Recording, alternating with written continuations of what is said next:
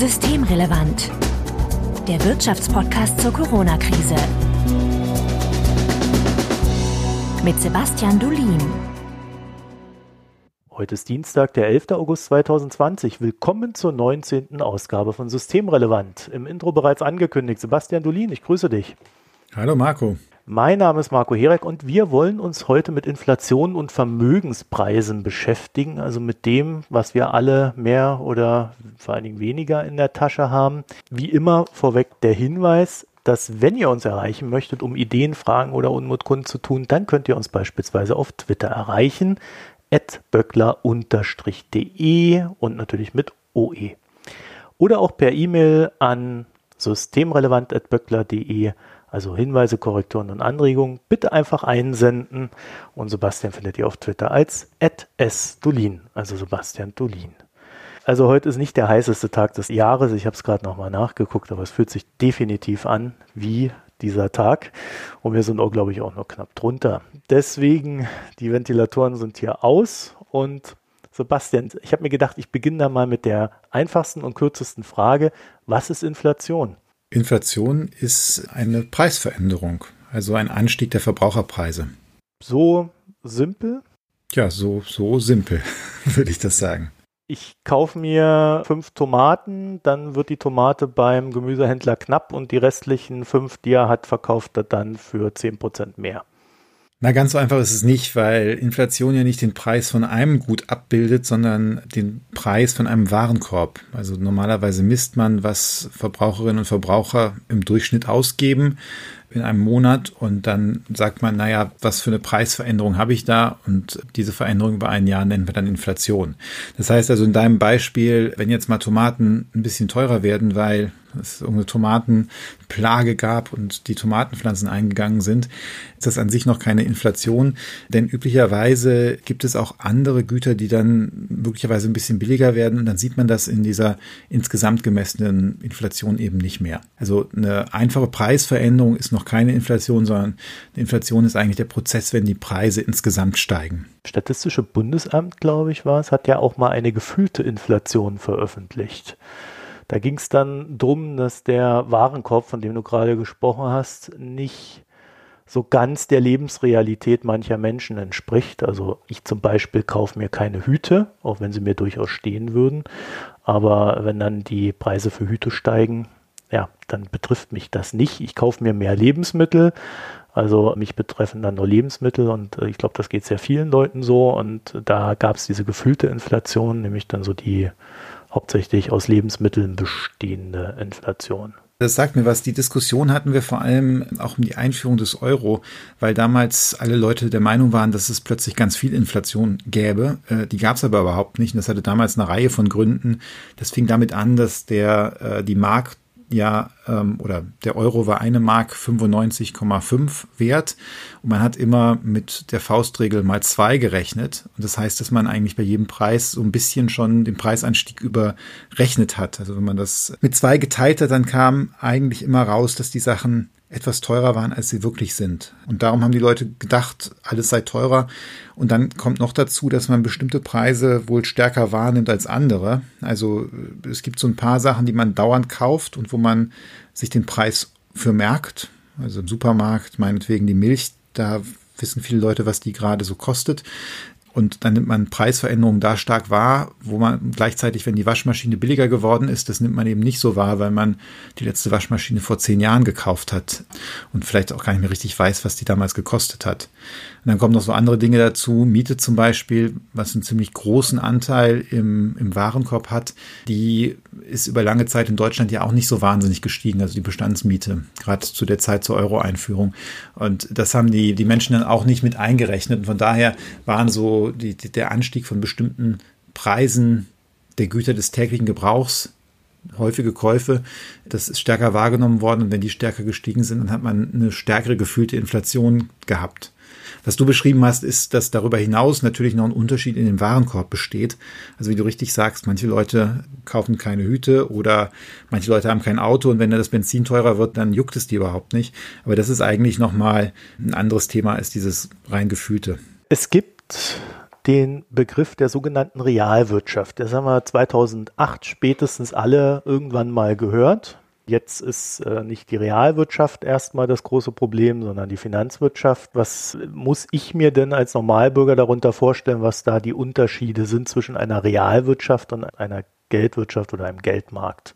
Also eigentlich sagt man, die, die Realwirtschaft ist eben der Teil der Wirtschaft, der Güter und äh, Dienstleistungen, die man so gemeinhin benutzt, äh, produziert. Also die Automobilindustrie ist Teil der Realwirtschaft, die Bauindustrie ist es, äh, die Wohnungsvermieter sind Teil der Realwirtschaft, auch das Massagestudio oder das Restaurant. Ähm, was eben nicht zur Realwirtschaft gehört, ist die Finanzwirtschaft. Das ist dann, wo eben im Grunde Forderungen und Verbindlichkeiten gehandelt werden.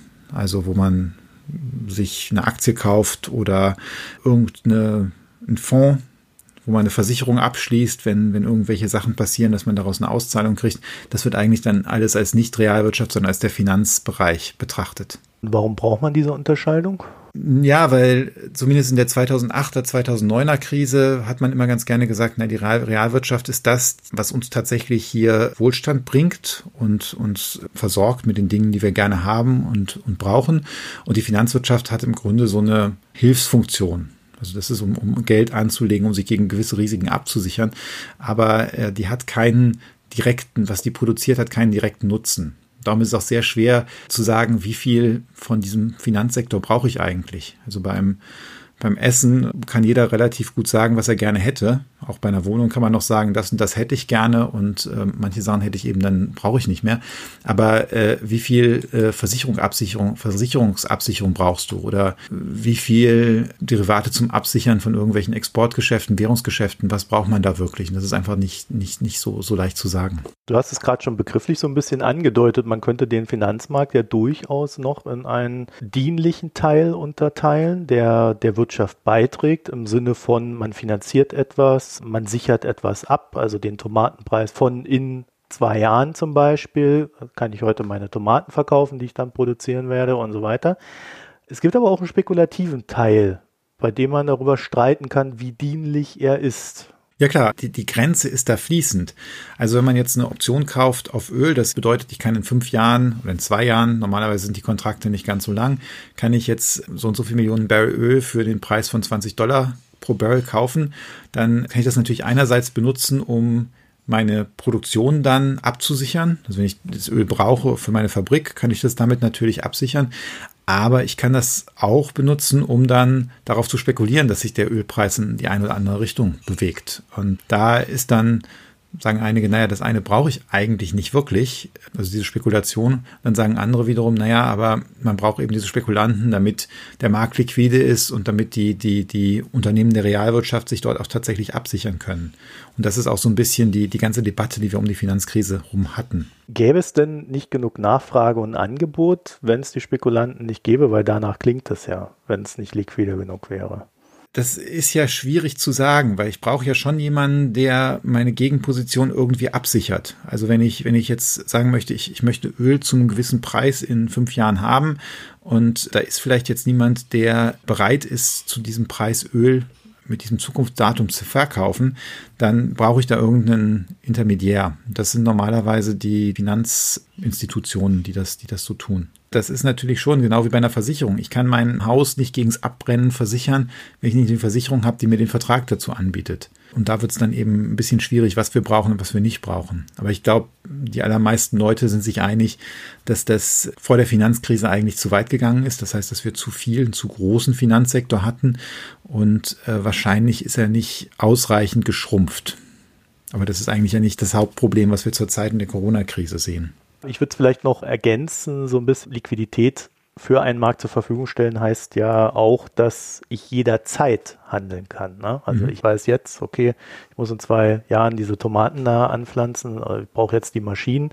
Also dann kann ich sie jetzt entsprechend über die Derivate verkaufen und habe dann aber auch sofort einen Käufer dafür. Mhm. Während ein Markt, der wenig Liquidität hat, da müsste ich dann vielleicht mal drei, vier Tage warten oder vielleicht auch einen Monat und dann wäre vielleicht auch der Preis höher. So zumindest die Theorie, also die Markttheorie. Gehören die Notenbanken zum Geldmarkt? Ja, die Notenbanken sind natürlich wichtige Akteure auf dem Geldmarkt. So rum würde ich das sagen, weil Geldmarkt, da bezeichnet man ja im Grunde den Teil des Finanzmarktes mit, der jetzt kurzfristig Geld verleiht und leiht. Also ganz, ganz kurzfristig jetzt Liquidität zur Verfügung stellt und Geld hier mit Guthaben, die, die über Nacht fällig sind. Eigentlich wäre es ja eine eigene Folge, dich mal zu fragen, was macht eigentlich so eine Notenbank? Aber kannst du das vielleicht in so ein paar kurzen Sätzen zusammenfassen? Was die Notenbank im Grunde macht, ist, wenn die Geschäftsbanken Geld brauchen, das den Geschäftsbanken zu geben. Also von den ganzen an Anlagen, die wir, also nehmen an die Sparkasse Berlin, hat so und so viel 100 Millionen an Girokontoeinlagen. Die sind ja nicht alle da ja, sondern äh, da haben alle möglichen Leute Girokontoforderungen. Das heißt, sie können eigentlich das Geld jederzeit überweisen und abheben. Aber die Sparkasse oder die anderen Banken haben das Geld ja nicht im Tresor liegen, sondern die haben das verliehen an keine Ahnung, Unternehmen oder Häuslebauer oder was auch immer. Und wenn jetzt zu viele Leute hinkommen und gerne Geld abheben möchten, dann hat diese Sparkasse eben ein Problem. Und da ist dann die Zentralbank dafür da, dass sie sagt, in diesem Fall stellen wir dir, liebe Sparkasse, eben die Euro zur Verfügung. Und wenn jetzt zu viele Menschen Bargeld abheben wollen und ihr das Bargeld nicht habt, dann könnt ihr einfach bei uns einen Kredit bekommen und wir leihen euch das Bargeld und auf die Art und Weise dann leiht sich die, die Sparkasse das Bargeld und gibt es ihren Kunden. Dafür ist eigentlich diese Zentralbank da, dass sie das Bargeld zur Verfügung stellt. Und bei der Zentralbank haben eben auch die ganzen Geschäftsbanken ihre eigenen Konten. Das heißt, da ist so eine gewisse Einlage drauf. Wenn ich was vom Konto bei der Sparkasse Berlin auf das Konto, dein Konto vielleicht bei der Postbank überweise, dann gehen die eben über die Zentralbank und überweisen so ein klein bisschen von dem Konto von der einen Bank auf das Konto der anderen Bank. Weil ich betonen möchte, dass ich kein Kunde der Deutschen Bank mehr bin, seit mehreren Jahren. Okay, das sei dir, sei dir ja auch vergönnt. Das war jetzt nur ein Beispiel, weil das eben eine der großen Banken ja. in Deutschland ist, wo Leute Privatkonten ja. haben. Wenn wir jetzt auf 2008 gucken, oh, dann sehen wir, dass im Zuge der Finanzkrise das Hauptmerkmal war, dass die Banken untereinander sich kein Geld mehr geliehen haben. Also das heißt, nebst den Notenbanken gibt es auch einen Interbankenmarkt, wo die Banken überschüssiges Kapital, was sie gerade nicht brauchen, anderen Banken zur Verfügung stellen können. Dafür kriegen sie einen kleinen Zinssatz. Das Geld liegt also nicht einfach nur rum. Und dieser Markt ist damals komplett eingebrochen. Nach dem, was du jetzt erzählt hast, war es ja dann folgerichtig, dass die Notenbanken hergegangen sind und gesagt haben, oh, hier ist ein nicht funktionierender Markt, die Banken brauchen Geld, kriegen es aber nicht mehr von den anderen Banken. Dann springen wir als Notenbanken ein. Genau, das ist auch das, was da passiert ist. Man muss eben dazu wissen, dass, dass die Banken oft, gab einige Finanzinstitutionen, damals sogar relativ viele, die haben, die brauchten Geld oder brauchten Liquidität und die haben das eigentlich immer dadurch finanziert, dass sie sich für einen Tag oder für, manchmal auch für eine Woche oder zwei Geld von anderen Banken geliehen haben. Also die haben sich nicht, die hatten Hypotheken an ja, Hauskäufer ausgeteilt und hatten selber keine Einlagen von Kunden eingeworben, sondern hatten einfach von äh, anderen Banken deren überschüssige Einlagen geliehen. Und da sie es vorher gewohnt waren, dass man sich jede, jederzeit wieder Geld leihen konnte, haben sie sich auch keine Sorgen gemacht, dass das immer sehr kurzfristig war, dass das ein, zwei Tage war oder dann mal eine Woche oder zwei. Und als dann plötzlich alle so ein bisschen Sorge hatten, ob sie ihr Geld zurückbekommen und eben dann dieser Interbankenmarkt zusammengebrochen ist, dann hatten gerade diese Institutionen natürlich Probleme. Und in dem Fall hat dann die Zentralbank gesagt, so, liebe Banken, hier, wir leihen euch jetzt kurzfristig das Geld. Die Zentralbank kann das dann ja eben sehr, sehr einfach machen, indem sie einfach mit einem Tastendruck auf dem Computer quasi dann diesen Betrag gut schreibt dem Konto der, der Geschäftsbank bei der Zentralbank. Was jetzt natürlich zu der nächsten Frage führt, ist es denn tatsächlich so, weil so wie du es beschrieben hast, lehnt sich das ja an an diesem berühmten Spruch, die Notenbanken können einfach aus dem Nichts Geld erzeugen. Ist das so? Ja, das ist so. Es können sogar die Geschäftsbanken Geld erzeugen. Wenn ich jetzt zur Sparkasse von der ich übrigens auch kein Kunde bin, ich habe es nur als Beispiel benutzt, wenn ich zur Sparkasse Berlin gehe und sage, ich hätte jetzt gerne einen Kredit und die Sparkasse sagt, ja, wir halten Sebastian Dolin für kreditwürdig, hier hast du einen Kredit, wird mir das ja auch einfach auf meinem Konto gut geschrieben und das passiert bei der Sparkasse Berlin auch durch einen einfachen Tastendruck. Und nur im Nachhinein müssen sie dann halt gucken, wenn ich das Geld jemand anders überweise oder was abhebe, wo sie dann im Grunde die Liquidität dafür herkriegen. Aber erstmal haben sie damit Geld geschaffen, weil ich habe dann ja plötzlich Geld auf dem Girokonto, wenn ich diesen Kredit genommen habe. Und das ist aus dem Nichts passiert. Dieses aus dem Nichts, dahinter liegt ja noch was. Du gibst ja eine Sicherheit ab. Du kriegst ja vielleicht einen kleinen Konsumentenkredit, kriegst du irgendwo aus dem Nichts. Aber wenn du jetzt irgendwie mal so 200.000 Euro haben willst, dann sagt die Bank schon, ja, puh, also da will man schon irgendwas sehen, das ist zum Beispiel eine Hypothek oder sowas. Klar, also da müsste ich dann, dann würde ich wahrscheinlich den, äh, eine Grundschuld eintragen lassen. Und aber nichtsdestotrotz, da ist ja nichts, äh, es hat sich ja nichts real was verändert, sondern da ist einfach aus dem Nichts Geld entstanden. Und das ist eine Entscheidung der Bank, ob sie jetzt die Sicherheit haben möchte oder nicht. Die könnten mir auch einen Konsumentenkredit von einer Million geben. Würden sie wahrscheinlich nicht machen, weil das so ein bisschen riskant ist vielleicht, aber die hindert daran ja erstmal nichts. Naja, gut, sie brauchen ja schon Sicherheiten, die sie dann wieder bei den Notenbanken hinterlegen müssen. Gut, unbegrenzt funktioniert es natürlich so nicht, aber die müssen ja bei der Notenbank zurzeit, wir reden hier von einem Prozent der Einlagensumme den, was die als, als Reserven hinterlegen müssen. Das heißt, wenn in dem Fall, äh, das ist ein bisschen variiert worden, ist manchmal runtergesetzt worden und so weiter, manchmal hoch, aber so weit liegt es davon nicht weg. Und die Bank of England zum Beispiel hatte überhaupt gar keine Mindestreserven. Das heißt aber, selbst wenn wir, nehmen wir mal von, gehen wir von einem Prozent aus, das heißt, wenn ich mir 100.000 leihe bei der Bank, müssen die irgendwo eine Sicherheit, müssen die irgendwo 1000 Euro herkriegen, die sie dort als, äh, quasi als Sicherheit einlegen bei der Europäischen Zentralbank ist vielleicht nicht ganz aus dem Nichts, aber da, das ist schon ein ziemlich großer Multiplikator dann. Ja, da kommen wir ziemlich nah ran ans Nichts. Ja. 2008 war hauptsächlich, dass die Notenbanken den Banken helfen mussten. Später kam dann allerdings noch, zumindest im Euroraum, die Eurokrise auf. Da musste man dann schon anfangen, Staatsanleihen zu kaufen. Der Aufkauf der Staatsanleihen war eben an dem Punkt, wo man den Eindruck hatte, dass das mit normalen Zinsänderungen nicht mehr funktioniert. Also was wir eben besprochen haben, dass die Europäische Zentralbank der Berliner Sparkasse dann Geld leiht oder die Bundesbank für die Europäische Zentralbank, um das jetzt technisch genau zu machen, die haben das ja normalerweise nicht umsonst gemacht, sondern gegen den Zins. Und die Idee war, wenn man den Zins dann senkt, dann muss die Sparkasse weniger bezahlen und dafür gibt sie das dann auch an die Kunden weiter und dann gibt es mehr Kreditnachfrage und die Wirtschaft läuft besser. Aber irgendwann war halt der Punkt erreicht, dass das alleine nicht zu funktionieren schien und dass das nicht gereicht hat, diese Zinsveränderungen.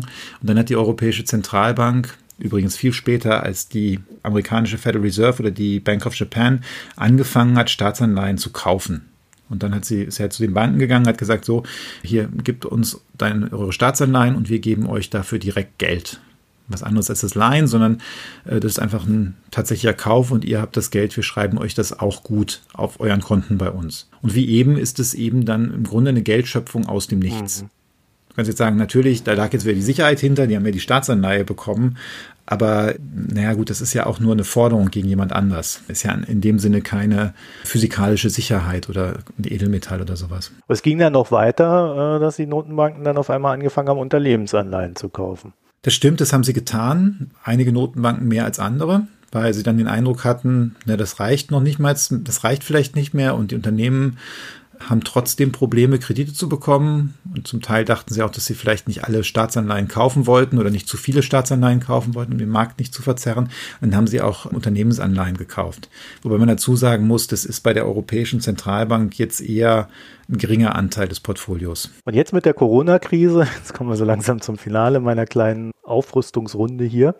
Mit der Corona-Krise hat dann zumindest die Federal Reserve, also die US-Notenbank, angefangen, äh, Junkbond-ETF zu kaufen. Die haben Bonds von Bundesstaaten gekauft und so weiter. Also sie haben diese Kaufprogramme nochmal wesentlich ausgeweitet, um die Liquidität an den Märkten aufrechtzuerhalten. Äh, in Europa war es so, dass man zumindest mal die bestehenden Kaufprogramme ausgeweitet hat, nicht unbedingt die Dinge, die man kauft. Also wenn man das dann immer so, so sieht, auch in der Abfolge, dann könnte man ja schon auf den Gedanken kommen, mal ganz böse formuliert, dass wir uns in so einer Art Notenbanksozialismus befinden, die dann immer den Markt komplett raushaut, wenn mal irgendwo irgendein Problem ist. Klar, man könnte das jetzt Notenbanksozialismus nennen, wobei mir das denn jetzt also das, das, das wird auch gerne so passiert in Internetforen ganz gerne. Mir ist nicht ganz klar, was jetzt hier daran Sozialismus ist, weil Sozialismus ist ja eigentlich Gemeineigentum von Produktionsmitteln. Das passiert ja hier gar nicht, sondern was die Zentralbanken ja machen ist, die haben die Aufgabe, wenn die Inflation zu niedrig ist, quasi mehr Geld in Umlauf zu bringen und dafür zu sorgen, dass die Inflation steigt. Und eigentlich ist es ja das, was sie die ganzen letzten Jahre gemacht haben. Wir haben Inflationsraten, die extrem niedrig sind, wenn man mal davon absieht, was manche Leute da fühlen. Aber wenn man das eben vernünftig misst und ich glaube, man kann sich jetzt nicht, man kann jetzt nicht Geldpolitik auf gefühlte Inflation abzielen lassen, dann war die Inflation zu niedrig und darauf haben die Notenbanken eben reagiert. Da, da ist eigentlich nichts, also klar, das, wird immer so als, als was ganz Schreckliches und Böses angesehen, aber da ist eigentlich nichts dran auszusetzen aus meiner Sicht. Wenn man jetzt mal auf die Preise an den Märkten guckt, also an den Börsen, dann stellt man fest, dass jetzt trotz Corona-Krise, da gab es dann äh, einen recht starken Einbruch äh, der Preise, dann gingen sie wieder nach oben. Und wir sind jetzt eigentlich so auf den Bewertungen, bevor es Corona gab. Mhm. Währenddessen die mhm. Unternehmenskennzahlen, also es wurden Leute entlassen, auf Kurzarbeit gesetzt, die Gewinne sind eingebrochen, Unternehmen sind pleite gegangen und so weiter. Und äh, es hat sich jetzt so eine Diskussion entsponnen, die sich so darauf kapriziert zu sagen, zumindest an den Börsen haben wir eine sogenannte Asset Price Inflation, also eine Vermögenspreisblase. Und dahinter steckt halt die Annahme, dass die Bewertungen für die Vermögenspreise durch Eingreifen der Notenbanken quasi inflationiert wurden. Mhm. Also, dass die Preise zu hoch sind. Wie würdest du das bewerten? Also, ist das ein richtiger Eindruck? Also, ich will jetzt hier keine Bewertung von Aktienkursen oder sowas vornehmen. Man muss sich nur klar machen, wie so ein Aktienkurs theoretisch, was der abbildet und dann, wie das, wie der Zusammenhang zur Geldpolitik ist. Und theoretisch sollte ein Aktienkurs das abbilden, was ich künftig an Zahlungen aus dem Unternehmen rauskriege. Also die nächsten, da kommen werden ja die Dividenden raus, raus gezahlt oder das Unternehmen investiert in, in Maschinen und wird größer und ich kann die Aktie für mehr am Ende wieder verkaufen. Und das sind Zahlungsströme, die sehr weit in die Zukunft gehen normalerweise. Die Idee ist, dass eigentlich die Aktienkurse den sogenannten Gegenwartswert dieser künftigen Erträge abbilden. Was bedeutet Gegenwartswert? Nun, vor allem wenn die Zinsen hoch sind, dann ist eine Zahlung, die ich in 100 Jahren bekomme, viel weniger wert als eine, die ich morgen bekomme. Weil die Zahlung, die ich morgen bekomme, die könnte ich ja aufs Sparbuch legen und in 100 Jahren wäre das ziemlich viel wert. Also wenn in der Zeit, wo es noch Zinsen gab. Das heißt aber, wenn der Zins hoch ist, dann sind die Zahlungen in 100 Jahren wenig wert. Wenn der Zins niedrig ist, sind die Zahlungen ziemlich viel wert. Wenn der Zins null ist, dann sind die Zahlungen in 100 Jahren genauso viel wert wie heute. So, und jetzt äh, hängen die Aktienkurse deshalb von den Zinsen ab, weil wenn die Zinsen niedriger sind, dann sind halt die ganzen Zahlungen in der Zukunft heute mehr wert und ist ein höherer Aktienkurs ist angemessen. Und da ist jetzt die Frage, diese Corona-Krise hat möglicherweise dazu geführt, dass insgesamt die Kapazitäten nicht doll ausgelastet sind weltweit.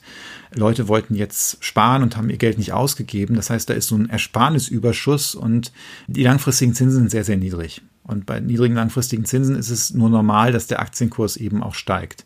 Ob das jetzt eine Blase ist oder nicht, hängt davon ab, ob der Zins derzeit übermäßig niedrig ist oder ob das jetzt längere Zeit so bleibt. Da gibt es verschiedene Theorien und einige sagen eben, unter anderem auch ähm, der sehr bekannte deutsche Ökonom Kai Christian von Weizsäcker, wir haben strukturelle Faktoren, die darauf deuten, dass der Zins lange niedrig bleibt. Und dann wären auch hohe Aktienkurse und übrigens auch hohe Immobilienpreise gerechtfertigt. Dann wäre das keine Blase, sondern es wäre einfach nur eine Korrektur. Gut, wir haben jetzt ein sehr schlechtes Jahr durch Corona gehabt, aber für die Zukunft also in 30, 40 Jahren, die Dividende von VW oder von Tesla, die wird ja jetzt nicht besonders beeinflusst sein durch, durch die Corona-Krise im Jahr 2020. Und wenn man so ein Szenario hat, dann kann das durchaus gerechtfertigt sein, was da in den Aktienmärkten passiert ist. Hm, nun sehen wir aber auch in den letzten Jahren, seit 2008, dass die Notenbanken auch durchaus bereit sind, immer weiter an den Markt einzugreifen, wenn sie den Eindruck haben, der Markt funktioniert gerade nicht so, wie er soll. Und damit natürlich so als Trade-off auch immer die Risiken, die man ja eigentlich hat, wenn man Geld anlegt, auch aus dem Markt rauskaufen. Das ist die Frage, ob die Risiken wirklich da rausgekauft sind. Ne? Das hat ja doch jetzt eine ganz schöne Volatilität am Markt gegeben. Hat 2009 eine ganz schöne Volatilität am Markt gegeben. Aber klar, man hat so den Eindruck, dass der Aktienkurs insgesamt, dass Anlagen in Aktien weniger riskant sind als früher. Nur gerade wenn du jetzt sagst, es gibt die Diskussion um eine Blase. Eine Blase wird ja gerade implizieren, dass da noch ein Risiko drin ist, ne? Jein, da sind wir jetzt bei der Finanzphilosophie, glaube ich. Ne? Es kann ja durchaus eine Blase existieren, die dann aufgrund des Eingreifens der Notenbanken nicht platzt. Und darauf wollte ich eigentlich auch hinaus, weil. Eine Blase, die dauerhaft eine Blase bleibt. Ehrlich gesagt, das widerspricht aus meiner Sicht der Definition einer Blase. Ja, deswegen meinte ich das immer so ein bisschen in der Finanzmarktphilosophie, weil die Diskussion, die ich da gerade beobachte, die geht tatsächlich ja in diese Richtung, dass man sagt, es gibt durch das Eingreifen der Notenbanken in den Markt eine Preisverzerrung zu Gunsten der Risiken, weil die ja aus dem Markt rausgekauft werden, zumindest von der Grundbewertung her. Und dadurch rechtfertigen sich dauerhaft höhere Kurse. Und wenn man dann noch zusätzlich davon ausgeht, dass die Notenbanken ja immer wieder gezwungen werden, immer weiter in den Markt einzugreifen, sobald sich irgendwo andeutet, dass mal die Liquidität eines Marktes nicht dem Ansinnen der Notenbank entspricht, dann hat man quasi für immer steigende Kurse. So in mancher Leute Theorie. Ja, ich werde einfach ein bisschen vorsichtig an der Stelle. Ich glaube, man kann einen sehr großen Anteil des Anstiegs der Aktien und der Immobilienpreise könnte man damit begründen, dass eben weltweit der langfristige Zins gefallen ist über die letzten Jahre. Und dass das nicht nur mit der Notenbank zu tun hat, darauf deutet es auch hin, dass wir, die Notenbank hat die Zinsen gesenkt und früher hätten wir ein Anziehen der normalen Inflation da gesehen. Also nicht der Vermögenspreisinflation, von der du jetzt erzählt hast, sondern der normalen Güterinflation. Das war so das, was, mm, ja, was, was, was ich auch im Studium noch gelernt habe. Und ich glaube, die meisten, die hier mal irgendwie sowas wie Volkswirtschaft im, im Politikunterricht gehabt haben, die haben eben gelernt, na, wenn der Zins fällt oder gesenkt wird, dann zieht die Inflation an. Und äh, ja, jetzt, wo das nicht passiert, das deutet schon darauf hin, dass da irgendwas fundamental sich verändert hat und dass vielleicht ein sehr viel niedrigerer Zins jetzt der neue Gleichgewichtszins ist. Und also, wenn es einfach nur die Notenbanken wären, dann fragt man sich, na, warum ist es jetzt passiert und warum ist es nicht vor 25 Jahren passiert? Es gibt ja eine ganz interessante Entwicklung in den USA in den letzten Tagen oder vielleicht auch äh, letzten zwei, drei Wochen. Der Dollar ist gefallen gegenüber dem Euro hauptsächlich. Und da hat ja auch keiner mehr dran geglaubt. Und es wird tatsächlich damit begründet, dass ja auch jetzt die Zinsunterschiede zwischen USA und Europa sich abgesenkt haben, weil ja die USA jetzt in Reaktion auf Corona ihre Zinsen auf Null gesenkt haben. Und da ist ja tatsächlich so der erste Hinweis darauf, dass der Markt funktioniert, wie er funktionieren sollte, oder? Weil sinkender Dollar wird ja dann in der Folge zur Inflation auch beitragen. Ja, das wird man mal sehen, ob die Abwertung des Dollars jetzt ausreicht, um da zur Inflation beizutragen. Weil ein bisschen ist das Problem ja, dass wir weltweit sehr niedrige Inflation haben. Das ist ja nicht nur ein europäisches oder ein US-Problem. Und wenn wir das weltweit haben, dann hilft natürlich die Verschiebung von einer Währung gegenüber den anderen jetzt nicht, um Inflation zu importieren. Das hilft dann den einen, aber bei den anderen senkt es dann die, die Inflation. Und von daher ist es dann eher ein, ein temporäres Phänomen. Also ob, ob die Märkte so funktionieren, wie sie funktionieren sollen, das sei mal dahingestellt. Ich glaube, die ganzen Devisenmärkte haben massive äh, spekulative Elemente da drin. Aber es ist eigentlich ja nicht verwunderlich. Die Federal Reserve, die hat früh angefangen mit dem Kauf von Staatsanleihen. Die Menge der Staatsanleihen relativ zur Wirtschaftsleistung hat so ihren Höhepunkt erreicht um 2015. Dann hat sie langsam angefangen äh, oder hat nicht mehr neu gekauft. Die Wirtschaft ist gewachsen und die EZB hat wesentlich später gekauft. Und das heißt, und das sieht man sehr schön in dem, in dem Wechselkurs. Der Dollar war ursprünglich schon mal sehr schwach. Und dann hat eben die EZB auch dieses Quantitative Easing gemacht. Daraufhin ist dann der Euro schwächer geworden. Und jetzt sind eben beide Notenbanken wieder eingestiegen. Und tatsächlich, wenn man sich so den Anstieg der Bilanz ansieht, dann ist das zuletzt bei der FED stärker gestiegen, so relativ von dem, wo, wo sie herkommen, als bei der Europäischen Zentralbank. Das heißt, die haben mehr Liquidität in dem Sinne in den Markt getan mehr Bonds angekauft und das verschiebt dann natürlich wieder den Wechselkurs so ein bisschen. Ja, da kann man eine gewisse Logik reinlesen.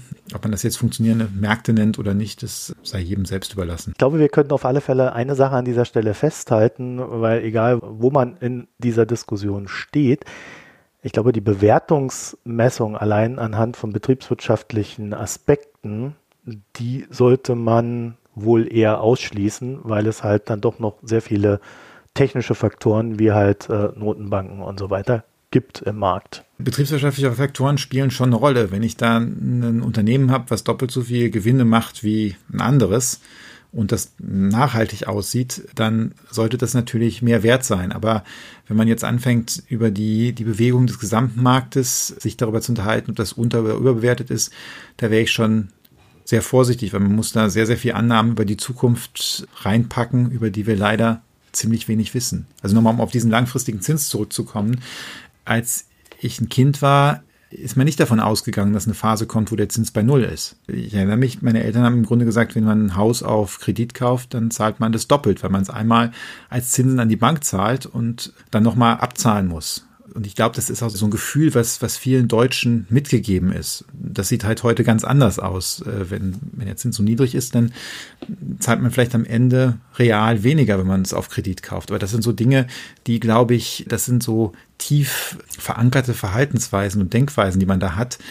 Aber von daher hängt das sehr stark davon ab, was wir für ein Bild haben, wie der Zins in 10 oder 20 Jahren aussieht, wie jetzt, ob jetzt heute etwas über- oder unterbewertet ist. Du hast in einer unserer Sendungen gesagt, dass du nicht glaubst, dass unser nächstes Problem eine aufkeimende Inflation ist. Deine Aussagen, die du heute getroffen hast, schließen sich dem ja so ein bisschen an.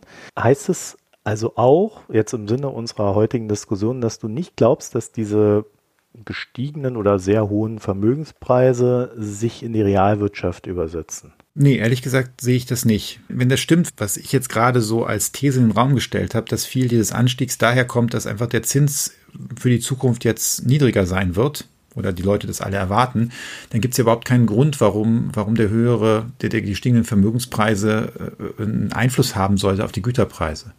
Also es gibt ja keinen Grund, warum, nehmen wir mal einen höherer BMW-Aktienkurs, warum das irgendeinen Einfluss haben sollte auf die BMW-Autopreise. Da gibt es ja keine logische Verbindung, also keine Kausalität von der Richtung. Du kannst natürlich andersrum argumentieren, wenn BMW mehr für die Autos bekommt und genauso viel für die Löhne bezahlt, dass dann ein höherer Aktienkurs gerechtfertigt wäre. Aber andersrum finde ich es sehr, sehr schwierig, da einen Wirkungsmechanismus zu etablieren. Und darum glaube ich, dass diese Vermögenspreise, die wir jetzt sehen, eigentlich äh, ja, unbedeutend sind für die Verbraucherpreisinflation. Also ich würde da zunächst an den Klassiker Immobilienmarkt denken. Ne? Also man nimmt halt die Finanzierung für die Immobilie auf, die Immobilienpreise steigen, also wird mehr gebaut. Dann verlangen die Bauarbeiter mehr Geld, weil es ja auch nicht genug gibt. Wir hatten das ja die letzten Jahre und dann gehen die immer weiter in die Höhe, die Preise, was sich ja dann irgendwann auch in den Mietpreisen widerspiegelt und da haben wir ja ganz heiße Diskussionen. Das ist, sagen wir jetzt erstmal nochmal ein anderes Thema, was, was am Wohnungsmarkt passiert. Vielleicht können wir da auch nochmal irgendwann getrennt drüber reden, aber nochmal um auf dein Beispiel zurückzukommen. Wir sehen ja zurzeit gerade nicht, dass jetzt die Preise am Bau besonders steigen in der Krise, weil jetzt die Vermögenspreise gestiegen sind oder weil die Zinsen jetzt niedriger sind, sondern was wir zurzeit sehen, ist eher, dass wir weniger Nachfrage nach Wirtschaftsbau haben, dass von daher auch die Kapazitäten in der Bauindustrie nicht mehr ganz ausgelastet sind und dass zurzeit auch jetzt nicht danach aussieht, dass dann die Lohnabschlüsse im Bausektor so exorbitant hoch ausfallen würden. Da ist eigentlich eher im Moment eine andere Entwicklung. Ja. Was jetzt mit, mit Wohnungspreisen bleibt äh, oder wird, da, das muss man nochmal abwarten, weil wir durch Corona auch so eine Verschiebung haben. Es gibt möglicherweise mehr Leute, die gerne ein Haus haben wollen und weniger, die jetzt in einer Etagenwohnung wohnen wollen in der Stadt, nachdem sie da ja, zehn Wochen Kontaktbeschränkung drin erlebt haben. Das sind so Unsicherheiten, wo man noch, noch abwarten muss, was da passiert. Aber allgemein äh, habe ich da nicht den Eindruck, dass von daher jetzt ein, ein Druck auf die Verbraucherpreise kommt.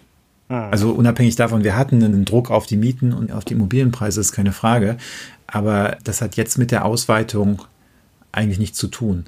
Und wenn wir über Notenbanken reden, dann muss man einfach sehen, diese Ausweitung ist schon ziemlich enorm, die wir jetzt durch die Corona-Krise haben. Also der die Bilanzsumme der Europäischen Zentralbank, die war vor der Krise ungefähr bei 60 Prozent des Bruttoinlandsprodukts der Eurozone und man rechnet jetzt damit, dass die so auf 60 Prozent steigt. Das heißt, da, da ist mal eben die Bilanz um 50 Prozent erhöht worden. Äh, und wir haben starkes Geldmengenwachstum, all diese Dinge. Und das ist jetzt durch die Corona-Krise, aber eben, wir sehen nicht das Überschwappen bislang auf die Verbraucherpreise. Und ich bin auch relativ optimistisch, dass das nicht kommt. Oder nicht, nicht, in, nicht in großem Maße kommt, sagen wir mal so rum. Vielleicht mal so gefragt, gibt es denn irgendwelche Risiken, die du da sehen würdest bei der Ausweitung der Bilanzsummen? Ich sehe nicht die Risiken bei der Ausweitung der Bilanzsummen. Man kann sich aber natürlich Szenarien vorstellen, wo es jetzt dann doch zu mehr Inflation kommt. Also ein Szenario, was jetzt jemand gebracht hat, ist, was passiert, wenn die Restaurants auf Dauer nur die halben, halbe Zahl der Plätze haben können und gleichzeitig der Staat eben, die Wirtschaft eigentlich ganz gut läuft und der Staat weiter die, die Menschen unterstützt, um viel zu konsumieren. Dann hat man wahrscheinlich das Ergebnis, dass alleine, damit die keine Verluste machen, die Restaurants ihre Preise erhöhen müssen und die Leute würden da auch hingehen, weil sie ja mehr Geld zur Verfügung haben. Und dann würde man eben so einen Anstieg der Verbraucherpreise sehen. Aber da sind ja jetzt eine ganze Reihe von Annahmen drin, wo noch nicht ganz klar ist, ob das wirklich so passiert. Also erstens, ob die Restaurants wirklich auf Dauer einfach mit kleinerer Kapazität und damit höheren Kosten pro Essen quasi arbeiten müssen. Da gibt es ja auch ein paar gegenläufige Trends, wo die einfach öffentliche Flächen jetzt stärker nutzen durften. Möglicherweise gibt es ja auch irgendwann einen Impfstoff in nicht allzu langer Zukunft. Und dann die zweite Annahme ist eben, dass die Nachfrage der, der Privathaushalte quasi über das Niveau, was die Restaurants dann anbieten können, hinaus gesteigert wird. Es könnte natürlich auch einfach sein, dass man wieder vermehrt draußen ist, auch im Winter, und dann halt ein Heizpilz hingestellt wird. Aber was der dann an Kosten für das Restaurant verursacht, äh, andererseits muss man das wahrscheinlich gegenrechnen gegen die geringere Miete dann, weil die Flächen ja im Zweifel kostenfrei zur Verfügung gestellt werden oder wahrscheinlich nicht so viel mhm. kosten wie, wie die Immobilienmieten. Aber das ist ziemlich interessantes Mikromanagement, was da noch auf uns zukommt. Ich stelle dir ja ganz gerne diese Frage. Also der Staat wird weiter nicht sparen, so wie das mancher jetzt schon wieder fordert, sondern er hat ja auch aufgrund der niedrigen Zinsen dann die Möglichkeit, weiter die Kredite aufzunehmen und sollte das dann auch tun im Sinne der geschaffenen Rendite für den Bürger. Ja, man muss da schon ein bisschen aufpassen, was man jetzt mit den Krediten auch am Ende tut, weil man kann natürlich, ich glaube, es macht keinen Sinn, dass der Staat unbegrenzt einfach Geld aufnimmt und irgendwelche Leute kompensiert. Also es ist jetzt schon sinnvoll, den Konsum zu stabilisieren in der Krise, aber auf Dauer ist das natürlich nicht sinnvoll, bestimmte ja, Betriebe mit Dauerliquiditätshilfe zu, zu stützen. Und da fände ich es auch nicht gut, da auf Dauer Geld für zu leihen. Das ist ein Krisenmechanismus, der, der ist jetzt für die Krise in Ordnung. Und nach der Krise ist es auch sinnvoll, dass der Staat sich Geld leiht, um zu investieren, wo er Zukunftsrenditen hat. Aber ich glaube jetzt einfach nur, um Transfers zu schaffen, wäre das doch problematisch. Wir haben ja auch gewisse Regeln, was in Deutschland erlaubt ist, ne? in Deutschland und Europa über den Fiskalpakt und über die Schuldenbremse. Also so unbegrenzt jetzt äh, große Defizite zu fahren und sagen wir meinetwegen, Restaurants auf Dauer zu subventionieren mit Staatskrediten, was man ja machen könnte, im Prinzip halte ich nicht für eine besonders zielführende Politik. Ich würde zum Schluss noch den Hinweis geben, dass wir haben jetzt sehr viel über Notenbanken geredet und Geldmarkt. Ähm, mir ist natürlich sehr bewusst, dass jetzt dem einen oder anderen das Thema MMT, also Modern Money Theory, im Kopf schwirrt und er jetzt erwartet, dass wir uns dazu auch noch äußern. und ich habe mir halt überlegt, ähm, ja, wir sollten das mal tun und wir werden das auch tun. Wir suchen noch den richtigen Rahmen und ich würde das jetzt nicht noch auch in diese Folge packen wollen, weil dann wird es ja irgendwann vielleicht doch zu viel an dieser Stelle. Darf ich da ganz kurz doch einen Lesehinweis dann geben in der Zeit? Meine Kollegin Silke Tober und ich, wir haben einen Beitrag in den Vierteljahrsheften für Wirtschaftsforschung zu dem Thema letztes Jahr veröffentlicht. Den kann man kostenlos runterladen auf der Webseite des Verlags. Äh, also wer da Interesse hat, kann das ja vielleicht einfach schon mal machen. Aber wir kümmern uns nochmal irgendwann anders über die Modern Monetary Theory hier im Podcast. Sebastian, dann bedanke ich mich recht herzlich, dass du dir die Zeit genommen hast diese Woche.